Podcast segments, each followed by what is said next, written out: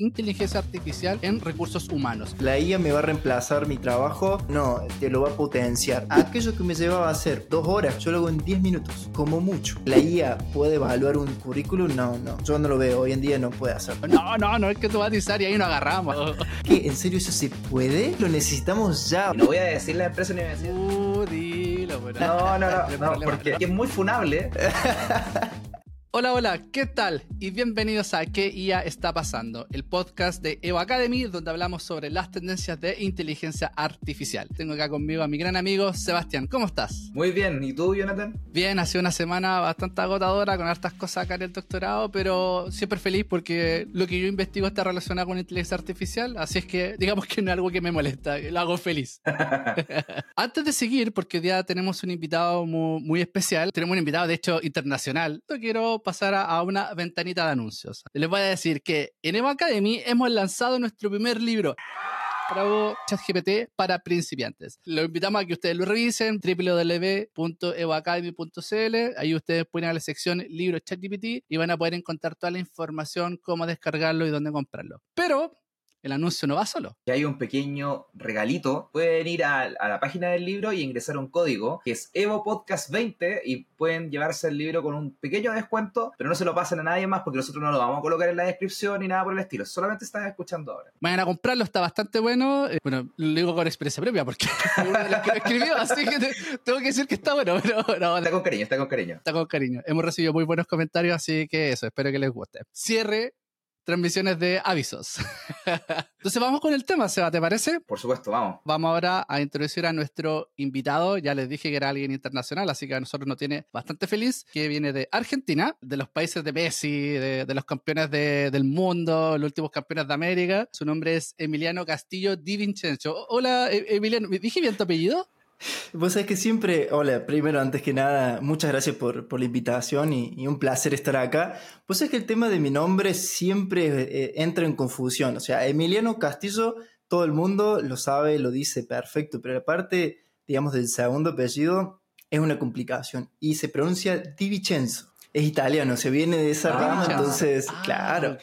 Nosotros tenemos un conocido eh, que se llama también como tu apellido, pero el nombre. Y la, la verdad es que le decimos Vini, porque no, Vini. no nos da nunca. se- no, no podemos lograr decirlo bien. Eh, mis amigos en este caso me saben decir Chenzo, como para, como para hacerlo más corto, digamos, y como a, a forma de apodo. Oh, buena, súper. Eh, Te voy a introducir quién eres para la gente que, que, que primera vez que te escucha. Y lo que hice, dado que es un podcast de inteligencia artificial, tomé tu LinkedIn y lo que fue es que me fui a Bing Chat. Para aquellas personas que no conocen Bing Chat, es un, un tipo así ChatGPT, pero tiene también la gracia de que tú lo puedes tener dentro de tu navegador, en navegador Edge, y tiene la característica que, de que puede leer la página web que tú estás viendo actualmente. Entonces, lo que hice es que me fui a tu LinkedIn y le dije, mira, analiza el LinkedIn de Emiliano, este es la bio que tiene él, por favor, crea una introducción para el podcast que ya está pasando. Y lo voy a leer, a ver qué tal, qué, tal aparece la, la- presentación, a ver qué, qué- qué es lo que dice, a ver si te gusta también, porque también hay que, hay que verlo ahí. Dice, Emiliano Castillo Di Vincenzo es el C-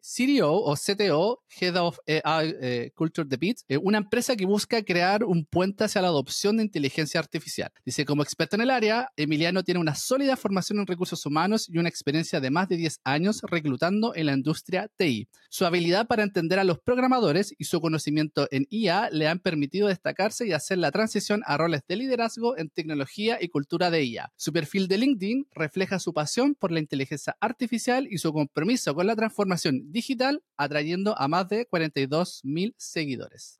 ¿Qué te parece, Emiliano? Eh, Pero creo que la, la hizo mejor que yo me podría haber presentado en la vida. Así, literalmente. Yo lo, yo lo único que añadiría es el tema de que Emiliano hace muy buenos memes. Hay muy buenos memes Ah. en, en su página de, de LinkedIn. Es verdad, esos son- muy buenos memes. Hay, hay muy buenos memes laborales. Entonces, si es que después de hablarte de esto, les pasa de que no, no quieren hablar de inteligencia artificial con Emiliano, pero igual quieren ver los memes, yo creo que vale totalmente la pena sumarse a esos 42 mil seguidores que están ahí. Bueno, muchísimas gracias, digamos, por esa, por esa introducción. El tema de memes es donde yo me encontré más fácil llegar al público. O sea, conectar con las personas a través de memes. A todo el mundo le gustan los memes. Entonces, hablar de temas reales con memes es, como la mejor forma que encontré para interaccionar con, con las personas. Sí, no sé si pasa en Argentina, pero en Chile también es eh, full. Aparecen a cada rato memes y no se demoran en nada en crear uno. Sí, olvídate. Acá pasa siempre. Acá el humor es, es, prioritario. Se puede estar pasando la peor catástrofe en toda la Argentina, pero el humor va a estar primero siempre ya lo que vamos a tratar, como ya identificaron muy bien lo planteó Bing Chad, eh, Emiliano es un experto en el área de recursos humanos y su perfil es bastante interesante porque también se relaciona mucho con lo que es el la industria de TI en particular con la inteligencia artificial. Entonces el tema del podcast, y por eso tenemos acá nosotros, con nosotros a, Emiliano, es que queremos hablar sobre inteligencia artificial en recursos humanos. Y creo que es un tema muy, muy relevante y que eh, efectivamente es una de las áreas que eventualmente se podría ver bien impactadas por, por este tema. Sí, así es que ese va a ser el tema de hoy. Y para un poquito romper el hielo, quisiera partir con una pregunta hacia ti, Emiliano, que es, ¿cuál fue tu primer encuentro memorable con la inteligencia artificial? Creo que tengo como varios hitos en donde fueron como situaciones memorables de haber usado la, inteligencia artificial, pero creo que el primero, primero, primero fue cuando salió el año pasado, en septiembre de 2022, ChatGPT, encontrarme con un chatbot que yo le hacía preguntas y respondía. Eso ya para mí fue la primera cosa que me rompió la cabeza, que dije, esto es tremendo, está recién comenzando, obviamente, porque sus respuestas claramente eran muy chatas, muy banales, hay veces que tenía un nivel como ilusorio, que, de alucinación que iba muchísimo, pero en primera instancia fue como encontrarme con eso. Eh, y después cuando estuve usando Mid Journey, generando las primeras imágenes cuando Mid Journey era gratuito, que tenía como ese, ese espacio donde vos le pedías algo y te lo creaba como si fuese un pintor, ¿viste? Esas pinturas así como bien eh, abstractas de, de, sentido y demás. Esos fueron creo que los dos puntos como clave iniciales. Y el último como para destacar fue cuando utilicé la primera versión de ChatGPT Plus, cuando vi el diferencial entre la versión 3.5 y la 4 y lo que podía hacer con el nivel de, entendimiento de datos y la respuesta, eso creo que fueron los tres puntos que me marcaron oficialmente y memorablemente de la. Es que a mí me pasa lo siguiente también. Yo cuando salió esto GPT 3.5 el año pasado, yo recuerdo haberlo compartido con gente. Uy, mira, revisen este chat, está interesante, etcétera. Pero a mí me pasa lo siguiente, igual avanza tan rápido la inteligencia artificial que siento que todos los días tengo recuerdos memorables con la inteligencia artificial. O sea, eh, sí. tú, me, hiciste recordar eso, el tema de Mid Journey, cuando se lo echa GPT, y le dije, pero espera, hace poco también lanzaron eh, el, este, el Dev Day, OpenAI, que ahora tú puedes construir tu propio ChatGPT hablando con un constructor y fue como, es, todos los días hay algo que me vuela a la cabeza y tengo memorable. Entonces, ir a recordar ese primero es. Sí, sí, sí. Sí, a mí me, me, pero comparto totalmente contigo cuáles son.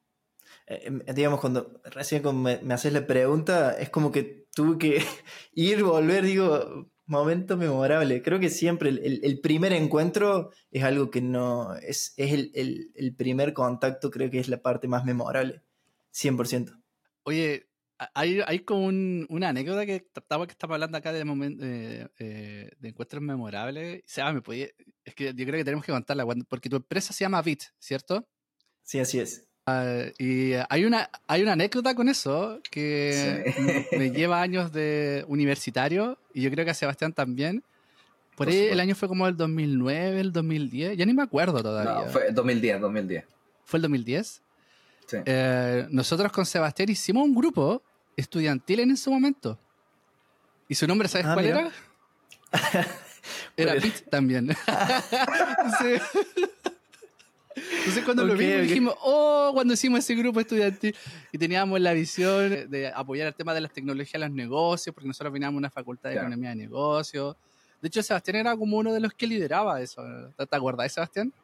Sí, por supuesto, por supuesto. Me, lo que pasó es que los, club, los clubes estudiantiles en, al menos en nuestra universidad no estaban tan desarrollados, siempre eran como más políticos o, temas como de más de, sí, políticos en general, de distintas maneras. Eh, y no había nada como por especialidad. Entonces, cuando yo, yo me fui de intercambio a Canadá y cuando volví, vi eso en, la universidad donde estuve y dije, oye, podríamos hacer esto. Y empecé a conversarlo con algunos amigos, entre ellos Jonathan.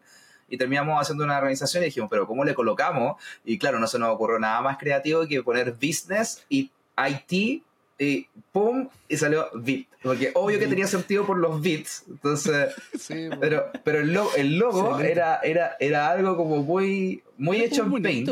Sí. era un bonito así. Sí. cuando, cuando vimos tu nombre, nos no deciste viajar a esos momentos universitarios de cuando éramos jóvenes. Bueno, todavía lo somos un poco, pero no tanto, digamos. Pero fue, fueron lindos recuerdos. En mi tiempo. Cosa de Vamos, vamos un poco a, hablar un poco más de recursos humanos, porque de, verdad que quiero hablar de estas cosas, es, es un tema muy interesante. Y quería pasar, Emiliano, a preguntarte, en el fondo, tú has pasado por temas de, cargos de reclutamiento, has tenido que experimentar esto de la inteligencia artificial en paralelo a estos roles. Te quería preguntarte, em, ¿qué, ¿qué, has visto, por ejemplo, en el último tiempo de aplicaciones de, de inteligencia artificial relacionadas a recursos humanos que te hayan llamado la atención? Donde yo veo el, potencial más grande son en dos partes, porque dentro de recursos humanos vos tenés como distintas, como departamentos, distintas secciones en las que se, digamos, desarrolla el departamento, y una de las más críticas o la que yo estuve más involucrado fue en la parte de reclutamiento. En reclutamiento, tanto puede ser generalista como IT, eh, usualmente los cuellos de botella se dan en tres lugares que son muy específicos. El primero es en la parte headhunting, es decir, la búsqueda del perfil, hacer la parte de screening, es decir, revisar los currículum, ver, digamos, qué, eh, qué experiencia tienen, qué recorrido han tenido, digamos, la, digamos, a nivel técnico, qué, cuáles son las habilidades que tiene y demás cuestiones. Después tenés otro punto que es la parte de hacer la entrevista, que eso dependiendo el nivel del perfil lleva entre media hora a una hora. Y después tenés el, el siguiente punto, que es el tema del armado del informe que dependiendo también del perfil y todas las notaciones que uno tiene, lleva también ese proceso. He escuchado hasta empresas decir que eh, para puestos directivos lleva alrededor de dos o tres horas a armar un informe, que es mucho más de lo que lleva la entrevista. Entonces, hoy lo que veo como casos de uso muy buenos y es el que usualmente como impartimos desde Bit, es atacar dos cuellos de botella. El primero, la parte de la entrevista, y el segundo, la parte de los informes. La parte de la entrevista nosotros la atacamos directamente con un transcriptor que tiene inteligencia artificial, que lo que va haciendo es en tiempo real, cuando uno tiene una reunión, ya sea por Meet, por Zoom o por Teams, eh, va transcribiendo palabra por palabra qué es lo que va diciendo tanto. Puede ser el caso, por ejemplo, Jonathan de Sebastián o mío, qué es lo que va diciendo cada uno de nosotros en tiempo real. Y a su vez va marcando como item points, es decir, momentos destacados dentro de la reunión, cosas que se dijeron importantes. Entonces, al finalizar la reunión, arma primero toda una transcripción completa y después arma un resumen. ¿Qué pasó en esa reunión? Entonces, utilizando esa información de la transcripción completa, yo puedo ingestar esa transcripción completa dentro de una IA, supongamos ChatGPT como el más conocido, digamos, yo uso otra que es Claude, que ah, yo la amo porque es, es increíble con el tema de lo que es el lenguaje natural, que ya después si quieren hablamos de ese tema.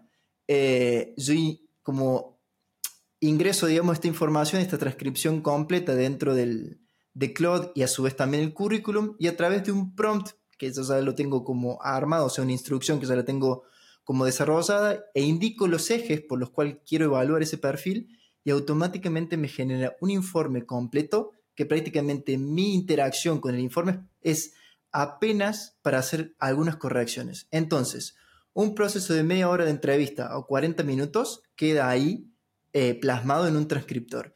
Y aquello que me llevaba a hacer un informe de, no sé, dos horas, como algunas personas me han comentado, yo lo hago en 10 minutos, como mucho. Ahí está el gap completo. Oye, pero eh, por ejemplo, tú hablabas de un prompt, ¿cierto? A que, con el cual tú le pedías que te hiciera este informe. ¿Cuánto tiempo te, te llevó a finalmente identificar este prompt donde terminas hoy día, en donde, oye, es que eh, el análisis que me entrega de vuelta ya está súper bueno, eh, llegó a un nivel en que no tengo que intervenir tanto porque me imagino que los primeros intentos que hiciste no, no salía inmediatamente bueno el, el, informe. me llevó tiempo porque en principio uno tiene que ser, como siempre dice la regla del, prompting, tiene que ser muy específico eh, y muy yendo al objetivo de lo que uno quiere lograr. Eh, y una de las ventajas que tiene Claude es que a diferencia de ChatGPT no necesita tanto desarrollo a nivel prompt, es mucho más directo. Entonces, si yo le planteo a Claude la necesidad puntual de lo que yo quiero, eh, automáticamente ya lo entiende. Pero donde encontré el problema más grande es que muchas veces hace una versión resumida, o sea, supongamos, yo necesitaba como mucho detalle dentro del informe sobre tareas, sobre procesos, sobre situaciones específicas de las cuales había pasado, digamos, el, el candidato en la entrevista y Claude automáticamente me decía, bueno, me resumí la mitad, no me dejaba, digamos, que, que, se plantearan estas cuestiones. Entonces yo ahí tuve que jugar para entender justamente en conjunto con la IA de preguntarle, bueno, yo necesito que te explayes más. ¿Qué instrucción te tengo que dar a vos para que vos entiendas que necesito más detalles? Y en ese momento hice como un fine tuning, digamos, para ponerlo en, en, un, como en un término eh, y ahí pude encontrar como el prompt que me, que me resolvió todo y me envolvió todo lo que yo necesitaba para arrojar ese informe completo. Claro, que fue como, que fuiste iterando, iterando hasta encontrar finalmente el prompt. Que igual eso eh, es interesante, algo que también le hemos hablado muchas veces en, en el podcast, que igual es como interactuar con, con, la inteligencia artificial hasta identificar cuál es, digamos, la instrucción que más se ajusta a lo que uno está buscando. Totalmente. E, eso suena, suena bastante, bastante interesante. ¿Te ha pasado en alguno de estos ejercicios de que alucina? Me, recuerdo de, de, una historia que leí cuando, cuando estaba buscando temas de recursos humanos, de que McKinsey, esta consultora de, como en general de negocio, ellos contaban de que habían puesto su currículum para poder resumirlo. En el fondo, de, le, subían el currículum y le decían, dame información sobre este candidato. Y resulta que para a una de esas personas les pasó de que subió su currículum, donde salía su universidad, donde salía su experiencia, etcétera,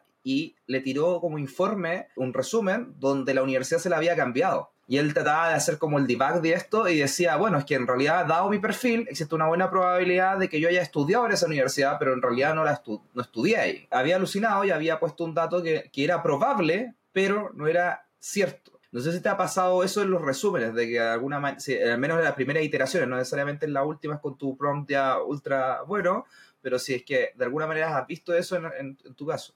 El tema de, alucinación en, las inteligencias artificiales es como para mí pan de todos los días, o sea, es como algo que usualmente suele pasar y, eh, en muchos casos de, eh, de, este tipo yo lo que hago es, a ver, si me dio un resultado, porque yo estuve en la, en la, en la entrevista, yo vi qué es lo que estuvo respondiendo el candidato, vi el currículum, entonces, si yo veo que la respuesta de, de la IA que yo haya utilizado no es correcta, o sea, no se, no se, digamos, no está de acuerdo, no está, digamos, unificado con lo que yo estuve viendo, claramente está, digamos, alucinando. Y yo lo que hago es volver, o sea, volver a iniciar nuevamente la conversación, plantearle exactamente lo mismo y que me genere una nueva respuesta. Siempre en la segunda respuesta, cuando la primera fue alucinada o, errónea, siempre la segunda respuesta, por lo general, es, es certera, digamos.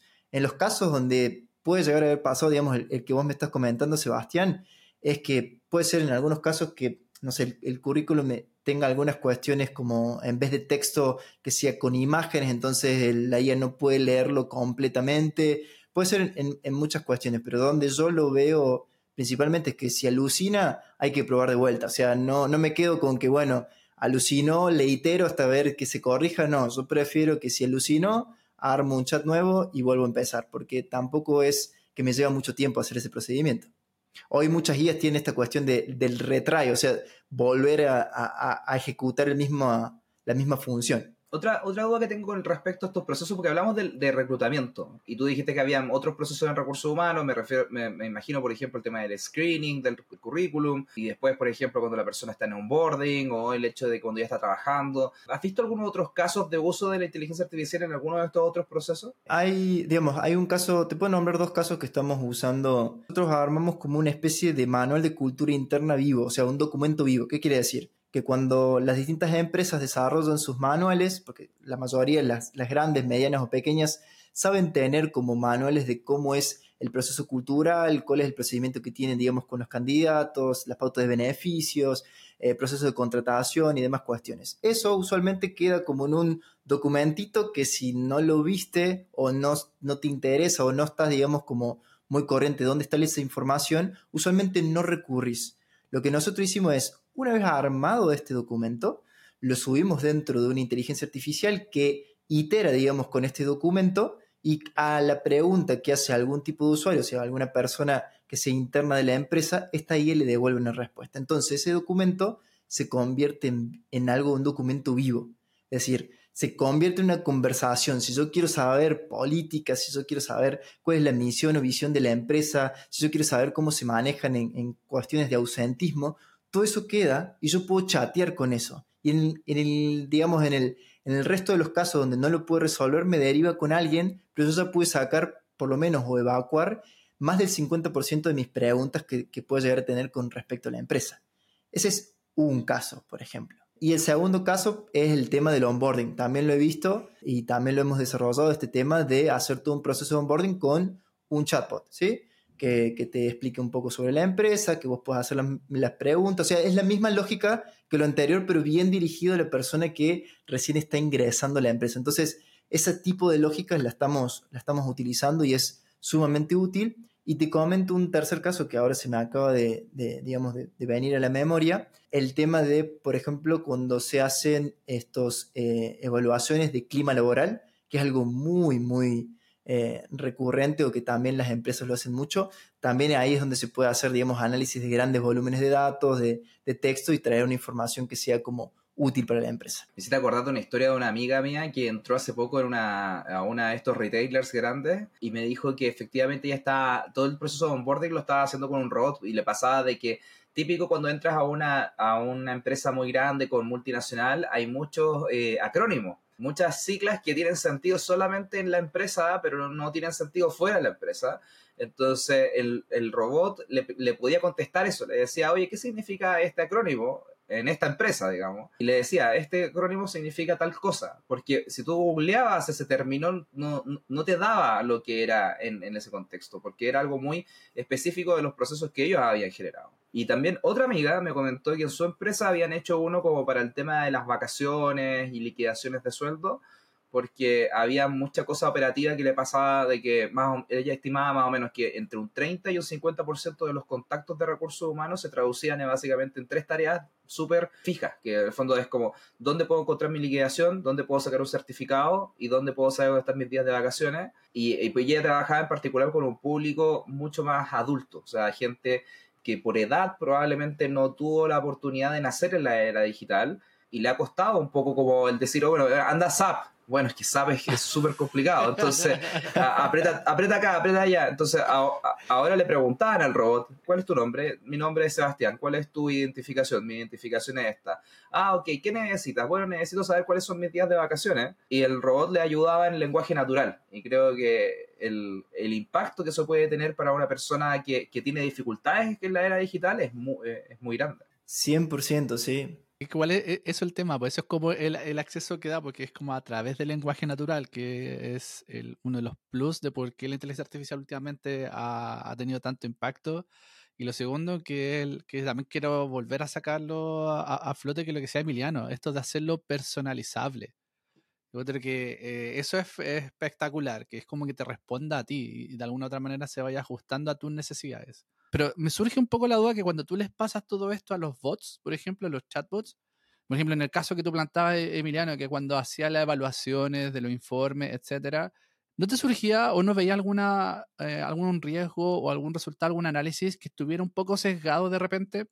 Eh, por ejemplo, se me viene a la cabeza un caso muy antiguo, pero que, que no se utilizaba con estos tipos de, de, análisis de texto, en donde Amazon utilizó un sistema donde analizabas correos, perdón, no correos, CVs, para ver si es que era un, postulante eh, era bueno, digamos, para algún puesto de trabajo.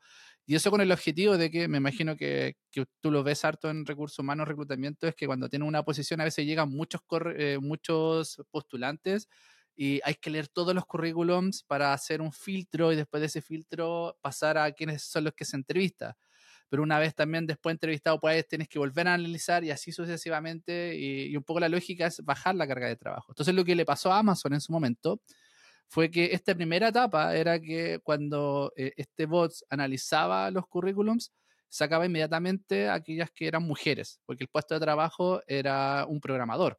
Y aquí está un poco la, la explicación.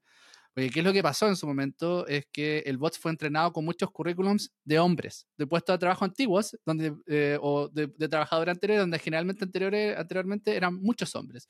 Entonces, lo que su análisis que sacó en este caso bot fue bueno, al parecer, si es un hombre, significa que es un buen postulante y como son muy pocas mujeres, entonces la voy a sacar. Entonces lo que hacía el bot es identificaba si había algún indicio de que la postulante fuera mujer para sacarle el proceso y así decir, esta persona es, eh, digamos, si es hombre, entonces es un buen postulante para pasar a entrevista. Entonces, por eso me surge la duda, de todos estos procesos que ustedes plantean, surgen, no sé si han visto que ha surgido ciertos sesgos eh, eh, o sea, surgido estos tipos de problemas el tema de sesgos en recursos humanos es algo muy recurrente.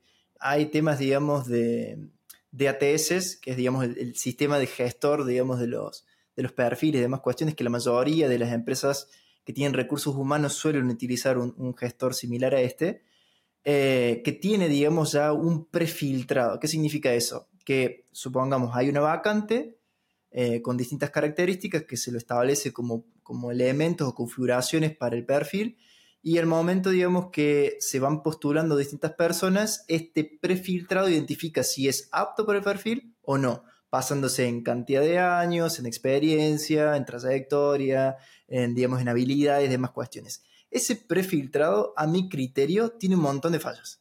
Tiene un montón de fallas. Porque depende de muchas cuestiones. Eh, si la persona que cargó el currículum lo cargó de una forma distinta a la que, por ejemplo, Jonathan o Sebastián pueden haberlo cargado, automáticamente tiene que identificar dónde viene o, cuál es la diferencia o cómo está configurado ese sistema para levantar la información. Entonces, supongamos, hay muchos que empiezan directamente con poniendo la última experiencia en vez de poner la primera, o al revés, poner la primera y, y al último la última experiencia. Entonces, depende muchísimo de del criterio que tenga cada persona para hacer su currículum y sabemos que el tema de currículum no está estandarizado. Entonces, a mi criterio, hoy en día, una IA, ese prefiltrado lo hace muy mal. Y segundo, me he encontrado con casos que, como no saben hacer tampoco el currículum, lo que hacen es como levantar o, exportarlo en, formato foto. Entonces, ese es un, un currículum inchequeable. O sea, no se puede leer, no puede leer, digamos, la, la información que está dentro del, currículum. Y también pasa de casos en donde tiene muy poca información ese currículum. Lo llenó con dos o tres cosas y no lo completó. Entonces, a mi criterio, ese prefiltrado que hace un ATS no es correcto o está, digamos, demasiado sesgado. Eh, digamos, esos son como los casos donde yo he visto muchísimo y que hoy en día muchos de los candidatos se quejan porque dice, me estoy postulando, no sé, a Amazon y tengo que llenar 50.000 datos. Y bueno, la explicación es porque al tener que llenar esos datos hay un estándar de cosas que vos tenés que llenar y que todos lo tienen igual. Entonces ahí te puede hacer un prefiltrado mejor. Pero ya así como sesgo de como que la IA puede evaluar un currículum, no, no. Yo no lo veo. Hoy en día no puede hacerlo. De hecho, eso me recuerda un como que un momento en que estas plataformas eran en general en base a keywords.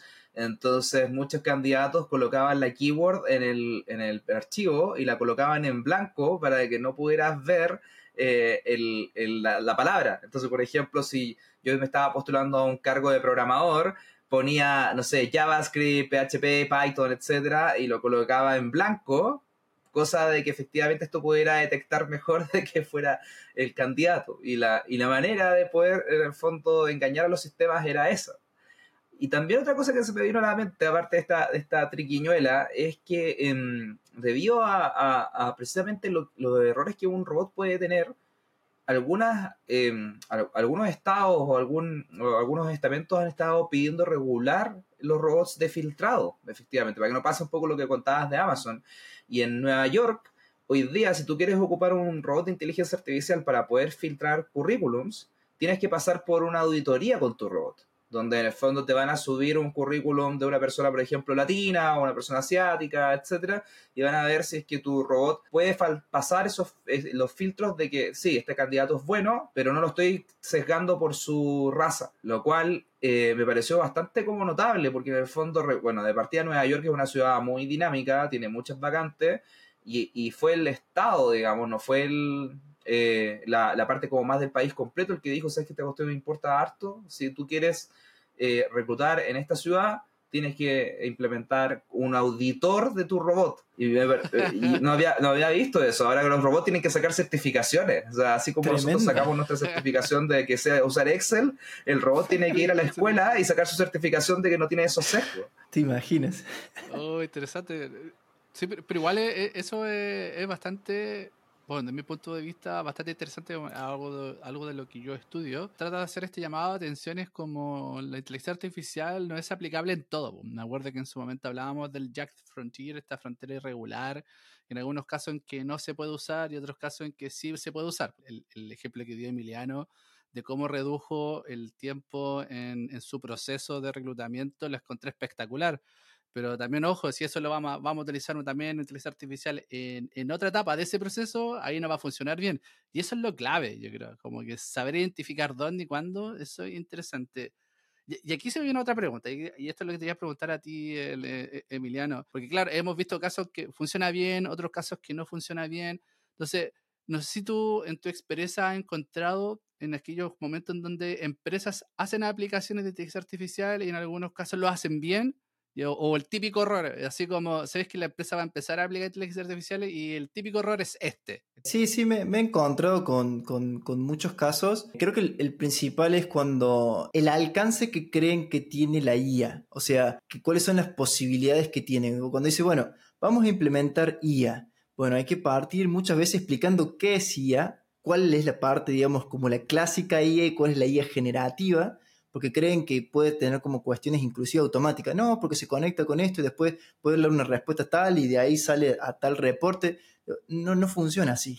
No tiene ese nivel de autonomía. O sea, siempre es el tema de marcar las limitaciones. O sea, tiene un input y un output que va específicamente que la persona se lo pida. Si no se lo pide, no lo hace. Eso como de base. Y después el, el tema, digamos, de esto de, de formarse en cuanto a instrucciones.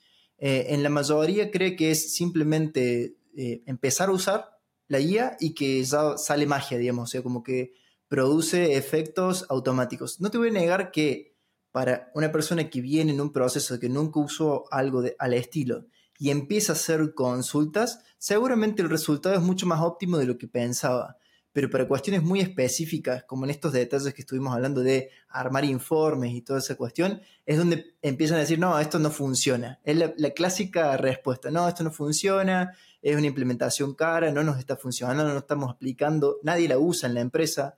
Pasan un montón de estas situaciones y creo que es el, el error principal. Y en esto justamente que estábamos hablando antes, ¿dónde utilizarlo? ¿En qué etapas utilizarlo? Porque no se puede aplicar en todas yo siempre le voy a decir a las empresas que están en la parte de reclutamiento, para la parte de hacer una entrevista, un informe, inclusive si querés hacer el tema de relevamiento de puestos, o sea, las características que tiene que tener, eh, si querés hacer una publicación, es decir, eh, que te arme una bonita publicación para poner en LinkedIn o en CompuTrabajo, donde sea, digamos, cualquier plataforma, eso sí te va a servir.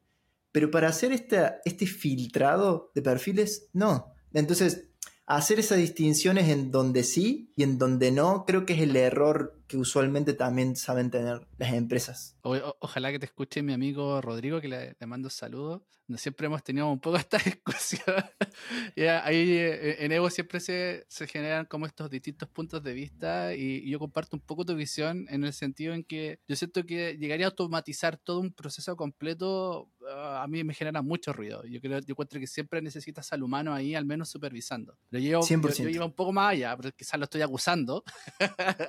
pero probablemente porque él siempre trata de poner como una, una posición distinta, quizás. Y él pone, no, es que hay que automatizar, etcétera. Y digo, no, no, no hay que automatizar y ahí nos agarramos.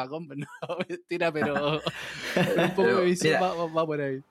Mira, yo en general no, no, voy a decir que no tiendo a defender a Rodrigo porque se puede defender solito, pero yo creo que hay, hay, hay, un, hay un tema que quiero como traer a colación hoy día. Yo, una vez cuando estaba eh, en una empresa, tuve que hacerme cargo mucho del proceso de reclutamiento porque justo la persona de recursos humanos tuvo un incidente de salud. Entonces, si quería que eso saliera en las siguientes semanas, básicamente tenía que hacerlo yo o no lo iba a hacer nadie. Y publiqué un aviso en LinkedIn, eh, empecé a buscar gente y si tú vas a LinkedIn es muy fácil aplicar. En el fondo hay un botón que dice como aplica con, con, con la aplicación, etcétera. En dos días tenía mil 1800 eh, vez en la aplicación.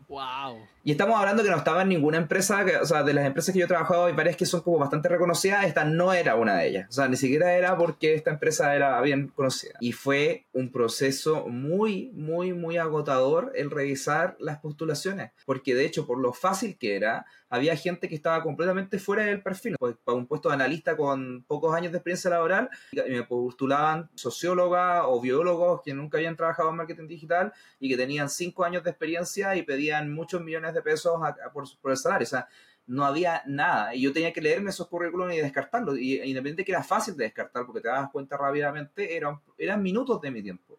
Entonces, sí siento el dolor que debe sentir Rodrigo cuando dice esas cosas en este proceso, porque ojalá alguien me hubiera eliminado al menos los que eran fáciles de eliminar. No estoy diciendo como esos que de alguna manera como puedan calificar, no, yo creo que lo humano en el fondo tiene que entrar a calificar, pero probablemente de esos 1800 me hubiera quedado con 200, no me hubiera quedado con 1800. Ojalá, ojalá algún día estas plataformas puedan llegar al punto de que lo puedan hacer mejor, digamos, porque es bastante distinta el trabajo cuando tienes partes de una base de 1800 puntos de datos a cuando partes con una base de, de 200. Es que tiene sus precios contra, tú dijiste la parte bonita, la parte mala es que cuántos de esos otros 1600 dejaste fuera y pueden haber sido muy buen candidato. Claro, por eso yo soy más amigo de que descarte como los hard no, por el fondo, por los que son demasiado fuertes de que no, ojalá se todos los descarte, porque creo que eh, cuando, cuando ya entras en el caso de las líneas grises, creo que efectivamente ojalá hubiera un humano entre medio, especialmente en estos procesos que tienen que ver con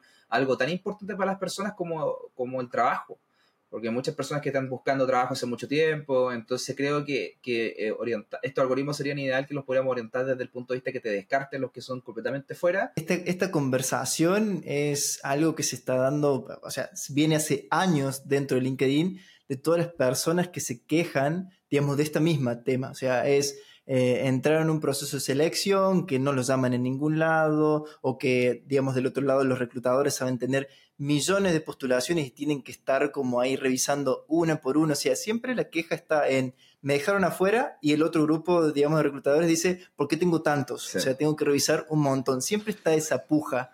Entonces, el, ATS, digamos, esta herramienta que, que hace este prefiltrado, Obviamente que ahorra mucho, porque obviamente, Sebastián, si hubieras tenido esa herramienta de 1600, tranquilamente te podrían haber quedado 200. Pero volvemos a este mismo punto de que probablemente dentro de ese grupo, por lo menos un grupo de 30 personas tranquilamente podrían haber sido calificables para el puesto o más, digamos, ¿no?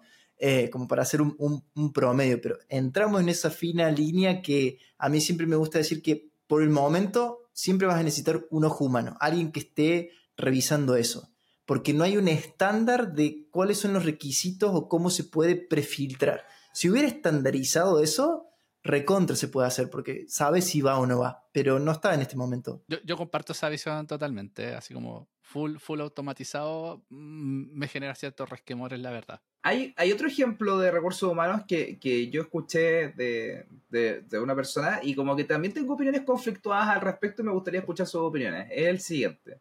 Esto es para las personas que ya están trabajando en una empresa. ¿ok?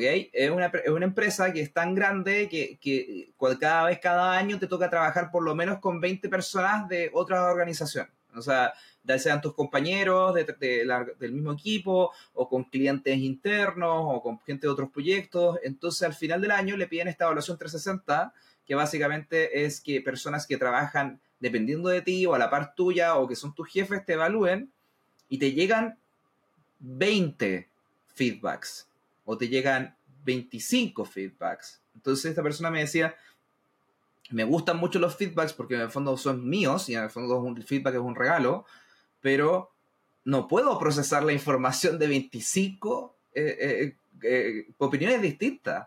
¿De dónde lo saco? Y además después es como, ok, encontré algunos que son como comunes, etc. Después de mucho trabajo me di cuenta cuáles son los patrones comunes.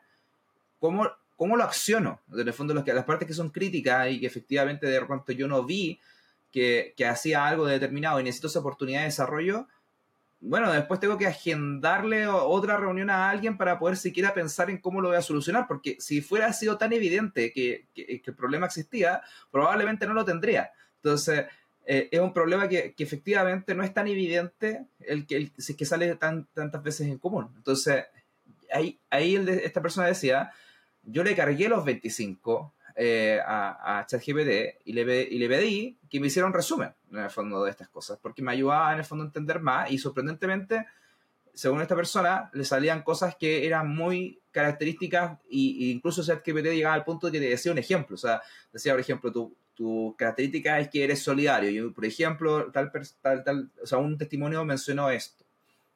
Y me pasaba, chuta, ¿y qué pasa? Si que te salta justo algo que era con una sola ocurrencia, pero que era muy, eh, muy revelador. Quizás de pronto alguien te dijo un ejemplo de una sola cosa, pero que era una enorme oportunidad de desarrollo. Pero igual entiendo este dolor de la persona de que es mucha información y cómo la proceso. Entonces me gustaría como, si, si ustedes me pueden compartir qué es lo que piensan. A mí me pasa que como que estoy aún muy dividido respecto a si es que esto es un buen uso o no de la inteligencia artificial. Te lo puedo traer como en, en referencia a cuando se hace la parte de, de las encuestas de clima laboral, donde dependiendo de la empresa eh, se pueden hacer como, no sé, e, encuestas a más de mil personas, donde nos ha pasado, digamos, esos casos, eh, y que son de respuesta abierta encima, o sea, es como que no es que dicen sí, no, o del 1 al 5, que son como más, más sencillas, son respuestas abiertas, hay que leer mil de esas. Entonces, cuando les trajimos esta herramienta, en donde podían cargar justamente este, este documento, que eran, digamos, eh, era un CSV, digamos, un, documento separado por comas, directamente lo subían a, a, a, Claude o, ChatGPT, cualquiera de los dos, digamos, y esto hacía un análisis. Lo, que uno tiene que tener muy en consideración es que cuando resume, muchas veces se saltea elementos. La pregunta es, ¿cómo hago yo para asegurarme que esos elementos que sean capaz no tan recurrentes pueda considerarlos como importantes? Entonces, yo que soy el profesional y ya hice varios eh, encuestas de clima de satisfacción, eh, perdón, de, clima laboral, puedo indicarle qué cosas sí prestarle atención y qué cosas no. Entonces queda en mí promptear y decir, bueno, si te sale un ejemplo como este, tómalo en cuenta, por más que no sea recurrente. Si te sale este otro ejemplo, no le des atención. Porque justamente en, esa, en ese desarrollo, o la instrucción que yo le doy es, dale, o sea, rescata aquellos, todos los más importantes y tráeme, por ejemplo, también usualmente uso este prompt, tráeme aquellos que te han resultado raros que son como más extraños en la elaboración o que no son tan recurrentes dentro del, proceso, porque muchas veces lo que vos nombras, Sebastián, te los trae ahí, te trae justamente la respuesta ahí que vos decís, ah, ok, pero tiene que ver específicamente en la instrucción, porque la IA lo lee todo, pero depende de mí como profesional que yo le indique esa instrucción de cuáles traerme y cuáles no. Me, recuerda mucho un ejemplo que me pasó en una empresa. Y no voy a decir la empresa ni voy a decir el nombre de la persona porque. Uh, oh, no, no, no, no, porque.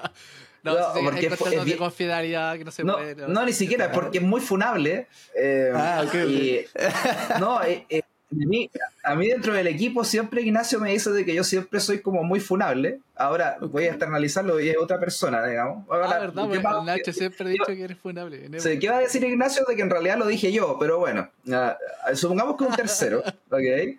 Y el tercero, lo que trabajaba en recursos humanos y viendo climas como esta, y siempre salía dentro del clima en todas las áreas, en el fondo, este, en el fondo de la finanza, marketing, lo que sea, salía el tema de que eh, les pagaban poco. Porque nada, la gente en general no está, está contenta con su salario, digamos. Pero la persona de recursos humanos me decía, mira, lo puedo encontrar válido o no válido, no vamos a discutir eso, y por eso yo creo que es la parte funable, pero no puedo hacer nada al respecto, porque dentro de las cosas que yo puedo moderar como recurso humano, yo no podía intervenir en eso. Entonces alguien me va a decir, bueno, recursos humanos sí puede influir en eso, estoy de acuerdo, pero esta persona, según su persona, decía en el fondo, dentro de su área de acción, en el fondo, esa persona en particular no tenía mucha agencia sobre ese tema. Entonces decía, ¿cómo elimino en el fondo como la importancia de eso para que en el análisis salga lo otro? Porque quiero ver las otras cosas. Y por ejemplo, él decía, una vez me pasó que en una área había un caso de acoso. De, que había un gerente que era como muy en particular, eh, muy insistente en ciertas cosas y eh, ese caso era n igual a 1, entonces no te iba a aparecer. Entonces me imagino que, en base a lo que estás diciendo, Emiliano, en el fondo uno podría eventualmente promptear la herramienta y decir, en el fondo, si encuentras palabras como acoso, como insistencia, como agresividad, etcétera, en el fondo, dale una mayor importancia. Si sale esta queja que es muy común y que la hemos visto todos los años y no hemos podido hacer mucho durante todos los años, en el fondo, bájale la importancia. 100%, sí. sí o que todo lo que han conversado a mí me genera un punto o la siguiente reflexión. Porque, por ejemplo, eh, yo al menos así entiendo los puntos que ustedes han planteado, que es la inteligencia artificial por sí sola no va a funcionar bien. Y, el que genera, digamos, la dirección de esa inteligencia artificial es uno con sus conocimientos, experiencia, formación, etc. ¿Okay? Entonces, por ejemplo, difícilmente voy a quizás yo hacer, eh, si, si, algún día, no sé, el día de mañana, Emiliano, me toca hacer tu pega, yo creo que no la voy a hacer de la misma forma si me pasa una inteligencia artificial. Yo, yo que, eh, por, lo que hemos discutido, yo, eh, yo que no lo voy a hacer igual. Entonces, a mí me pasa lo siguiente, y déjenme ver si es que lo puedo explicar bien. Porque lo que está pasando hoy día es que, por ejemplo, eh, en el, trabajo que tú estás haciendo, Emiliano o Sebastián, es como lo que antes tú, no sé, te demoraban hacer tres horas, ahora lo puedes hacer en media hora, por decir algo. Por tanto, ahora tienes más tiempo para quizás cubrir algún trabajo de algún minions que tenías. No sé, por ejemplo, si eras un desarrollador senior, eres un desarrollador senior y habían cosas que le pedías al desarrollador junior, eh, porque no te daba por el tema del tiempo y ahora tienes copilots al lado, que es, muy es como un caso parecido a lo que tú planteas, Emiliano, pero en el caso de los desarrolladores, entonces ahora ya no necesitas al desarrollador junior, por así decirlo, y puedes empezar a utilizar copilot contigo y el trabajo tuyo como, como senior ahora lo puedes abarcar mucho más. Entonces eliminas a uno del proceso. Y a mí me pasa lo siguiente, que es, que es esto. Que, que las empresas pueden empezar a decir, ¿sabéis que ya no necesito ese ese trabajador que está como que está empezando a adquirir experiencia, porque ahora le puedo pasar la inteligencia artificial a alguien que tiene la experiencia y puede ser súper poderoso, puede ser súper eficiente. Y, entonces ya no necesito ese puesto intermedio de abajo que, que, en el día de mañana, en el caso de, de, los desarrolladores, hoy día es junior, pero el día de mañana él va a ser senior, con la experiencia que él tiene que empezar a programar, etc. Entonces, no estará pasando lo siguiente, que es que si empezamos, por ejemplo, a, eliminar ese puesto o ese punto que, el, que el día de mañana va a agarrar experiencia, eh, lo que hoy día estoy ganando, yo como senior que tengo experiencia utilizando la inteligencia artificial, los trabajadores del mañana no van a poder tener esa opción. ¿Se entiende? Entonces, como que es como que estás cortando el puente porque ya no le voy a dar la oportunidad a que el al junior, al programador junior, ahora programe, programe, agarre experiencia para que cuando llegue a ser senior, entonces ahora le mete inteligencia artificial y la productividad se va a multiplicar por 10. Entonces voy a cortar el puente de que alguien esté agarrando experiencia porque está reemplazado por una inteligencia artificial y la, productividad, el aumento que hoy día estamos viendo en aquellos que tienen más experiencia, el día de mañana no vamos a verla porque los, los expertos ya no van a existir. ¿Quieres eliminar a todos los de la tendencia de mi primera chamba? Mi primera chamba. sí, prácticamente planteo eso. no, eh, no, lo planteo porque lo quiero hacer, sino que ese es el miedo que me da. Es muy válida, digamos, lo que estás planteando, Jonathan, porque es, creo que la pregunta que se hace la gran mayoría, eh, en el sentido, empezaron con, bueno, la IA me va a reemplazar mi trabajo y resolvimos esa pregunta diciendo, no, te lo va a potenciar, pero ahora, digamos, la persona que se la esté usando, capaz por su capacidad productiva, no necesite la empresa alguien que esté capaz recién iniciando para acompañar ese proceso de los que están, por ejemplo, más avanzados, más arriba en esta cuestión. Y yo lo creo que es un tema, digamos, de política de empresa. Hay muchas de ellas que siguen necesitando para cuestiones muy operativas, para cuestiones, digamos, donde se puede empezar como dándole estas, estos primeros pasos para que aprenda, para que se integre. Estos las empresas lo siguen haciendo y van a seguir generando como más cantidad de negocios. Lo que hoy se plantea es, la posibilidad de que una persona que, ya tiene este conocimiento senior pueda seguir siendo más productivo y también tenga tiempo libre, porque no es que, bueno, yo ahora hago mi, mi, trabajo, digamos, no sé, usualmente tengo ocho horas al día y hago mi trabajo en cinco y ahora me van a cargar esas otras tres horas con algo más. La idea es como ir haciendo esa compensación en donde yo sea mejor, pueda tomar capaz otro proyecto, pero no voy a dejar de necesitar la, la persona que se integre porque eso es también lo que fomentamos dentro de las empresas, es no dejen de contratar a esa persona, potencienla, traigan más negocios, pero no la dejen de contratar porque lo van a necesitar. El siguiente paso sí o sí va a ser necesario. Yo, es por lo menos como lo fomentamos como empresa, porque acá no, no se busca reemplazar, se busca potenciar. Entonces es más cuestión cultural que, que digamos, de, de qué es lo que hace la herramienta a, grandes rasgos, digamos. Y eso me recuerda a mí un, estudio que vimos hace cuando estaba empezando todo esto de ChatGPT, como de los primeros estudios que salió de, esto, agarraron gente de ventas y a esa gente de ventas le pasaron una herramienta como ChatGPT para que ayudara con su speech de venta y a otras personas no le pasaron esa herramienta y evaluaron sus desempeños. Entonces, como que lo obvio que todo el mundo espera cuando yo les cuento ese resulta este estudio es que van a decir, ah, que ChatGPT mejoró las ventas. Sí, pero la parte que más me interesa de eso fue lo siguiente, de que las personas después le preguntaron su satisfacción con el trabajo. El fondo, qué tan felices estaban con el trabajo. Y uno pensará que la, la persona que ocupó harto ChatGPT puede estar con estas dudas, me va a reemplazar, quizás de pronto no, no estoy tan feliz porque en el fondo tengo más miedo ahora. Y resulta que no. Lo que pasaba con esas personas es que le, le delegaban a la inteligencia artificial las partes automatizables. Por ejemplo, cuando estaban escribiendo un correo, la respuesta venía como dicha, entonces ellos podían tomar ese borrador y editar sobre ese borrador, digamos.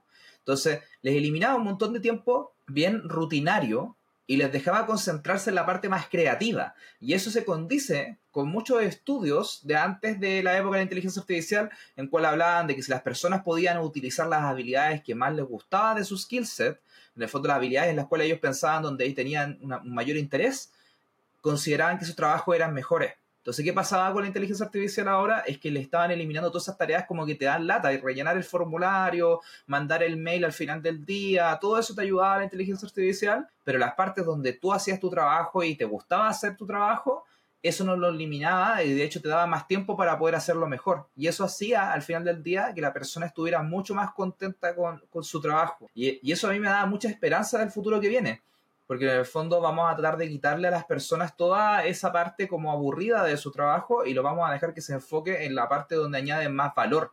Porque nosotros no añadimos tanto valor rellenando como formularios mandatorios, añadimos valor, por ejemplo, cuando vamos a hablar con clientes o cuando hacemos las cosas por las cuales pasamos años entrenándonos. Y eso, al final del día, pareciera ser de que correlaciona también con una mayor satisfacción con el trabajo. Totalmente de acuerdo. eh, y fíjate vos que los casos que, los, los muy puntuales que traje, esto de transcripción de una entrevista y armado de informe, va muy puntual a esto del tiempo que yo pierdo armando capaz algo que es muy automatizable, o sea, que es muy, digamos, de, de sentarse, escribir, y que en realidad mi valor está en cómo yo vi ese, ese candidato, cómo lo interpreto, qué valores le puedo transmitir de, che, lo vi muy bien para esto o no lo vi tan bien. Entonces mi valor está en eh, el valor, o sea, la capacidad y el valor agregado que puedo ponerle a mi trabajo. Creo que eso está como súper potenciado y es súper valioso lo que acabas de comentar, Sebastián, porque es eso, es exactamente la esencia de lo que trae la IA, es eso, es potenciar a las personas y dejarlas que haga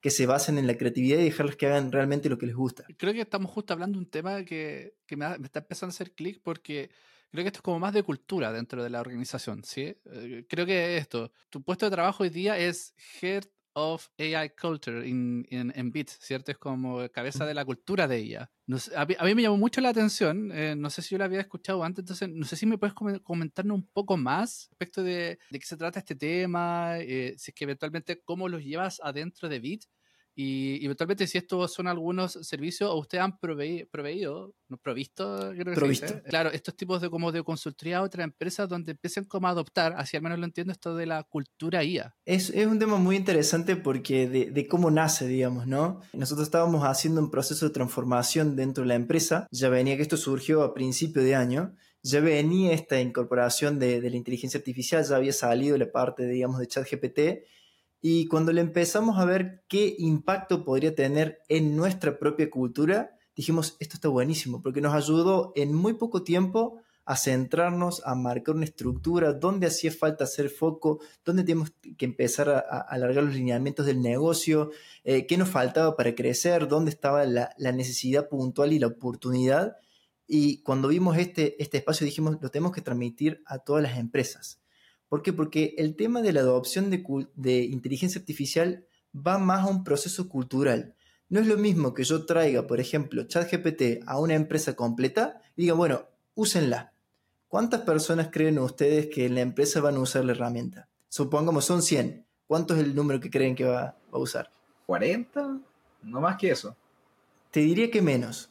Eh, por una cuestión de que el primer elemento es el rechazo. Yo cuando no conozco una herramienta tecnológica, la rechazo. Cuando siento amenaza, la rechazo. Entonces, te diría que de 100, solamente 10 o 15 personas son las que se animarían a usar la herramienta y te digo que solamente 5 o 10 lo usarían oficialmente como en su día a día, porque les gustó, porque les copa el tema y demás cuestiones. Entonces nos dimos cuenta que es un tema de culturizar. Y en esto de culturizar nosotros hacemos un programa de entrenamiento. Es como si fuésemos a clases. ¿Qué hacemos en estas clases? Es preparamos a las personas para que adopten estas herramientas. ¿Cómo sería? Explicando cuáles son los beneficios, eh, dónde están las limitaciones, qué sí puede la IA, qué no puede. No va a reemplazar una, una persona, sino que las va a potenciar. Nos encontremos con este primer pantallazo de la IA, hagamos preguntas, a ver qué te trajo a vos, qué te trajo a vos. Empecemos a utilizar la lógica. ¿Cómo le pregunto para mi puesto? ¿En qué me puede ayudar? hagamos un mapeo de todos los procesos que vos tenés. ¿Cuáles son los más automatizables, los que más te demandan tiempo? Y a mí me demanda tiempo esto, esto, esto. Fantástico. Bueno, ¿cómo podemos adoptar IA en ese espacio? Entonces, cuando empezamos a trabajar esos sectores y vamos trabajando en conjunto, haciendo estas prácticas con las personas, empezamos a culturizar. Entonces, de las 100 personas que yo tenía en la empresa, te aseguro que el 80 o un poquito más la están usando porque se dieron cuenta dónde le pueden encontrar la beta, dónde sí la pueden usar. Quizás es en algo muy puntual, a tomar una decisión, analizar un documento, analizar datos específicos, pero saben dónde usarla, porque la mayoría no sabe dónde la puede incorporar en su vida, o sea, no sabe dónde, en qué parte de la, de la empresa o en qué parte, digamos, de sus tareas diarias la puede incorporar. Entonces nosotros traemos esto, este programa de formación que no es te entrego la herramienta y arreglate como puedas, sino que es, vamos en un proceso de clases, claro, vamos en un proceso de clases donde te vamos enseñando semana a semana que vos traigas tus dudas, que podamos mejorar tu prompt, porque también nosotros aprendemos con vos, aprendemos con la persona, porque tenemos como ciertos ejes, sabemos mucho sobre marketing, sabemos mucho sobre consultoría, sabemos mucho sobre recursos humanos, pero alguien que nos venga como muy operativo, capaz alguien un operario de planta o algo específico, y ya nos trae un desafío. Y nosotros desarrollamos algo que se llama como laboratorio de IA. Bueno, traigamos todas las ideas que se pueden hacer, nos pongamos a investigar, traigamos herramientas. Entonces, esto se convierte más en un juego donde hacemos un ensayo, prueba y error y la persona lo termina incorporando, porque jugando las personas aprenden y adoptan. Es la mejor forma de aprender y la incorporan en su empresa. Y ahí es donde culturizamos. Obviamente lleva un tiempo, porque hay que sensibilizar, hay que hacer programas de resistencia al cambio, hay que hacer, trabajar con los líderes, porque mucha de la resistencia sale de los, de los puestos y los mandos medios. Entonces, es un trabajo integral, pero nosotros hacemos este proceso de culturizar que nos encanta, porque aprendemos muchísimo, inclusive con, con en conjunto, digamos, con, con, las personas, pero es ese proceso. Culturizamos para que la empresa se lo quede, no lo deje de usar, porque pasa en, muchos sistemas como RP, digamos, sistemas de gestión que se los traen y la mitad de la empresa lo usa y no lo saben, no saben adoptar o qué ejemplos tiene o cómo son las funciones. Así que ese es nuestro procedimiento, digamos. E, en este proceso que tú has visto dentro de, las organizaciones cuando como empieza a hacer este impacto cultural, no sé si tienes alguna anécdota, algo que se te venga en la cabeza de decir, oye, ¿sabes que este, aquello he visto el impacto? No sé, una persona de repente descubrió que ahora podía disminuir eh, su hora de tiempo o como que le explotó la cabeza cuando tú le enseñaste tal herramienta. No sé si tienes alguna anécdota de algo que, puedas contar. Sí, sí, te voy a contar un ejemplo muy básico que, que que quizás, digamos, para, para lo que nosotros estuvimos trabajando, para nosotros resulta básico, pero para otras personas fue como una bomba. Cuando nosotros dijimos, bueno, hay una herramienta que la pueden utilizar tanto PMs como personas, digamos, que están involucradas en reuniones o aquellos que tienen, digamos, reuniones con los clientes o posibles leads o en la parte, digamos, de entrevistas, existe esta herramienta de transcripción que lo que hace es justamente tener una transcripción real, en tiempo real, de toda la conversación que se va haciendo. También hace como un resumen, tira action points y después le manda un mail con todo ese resumen a las distintas personas que estuvieron en la reunión. Todos quedaron como, ¿qué? ¿En serio eso se puede? Ese tipo de reacción.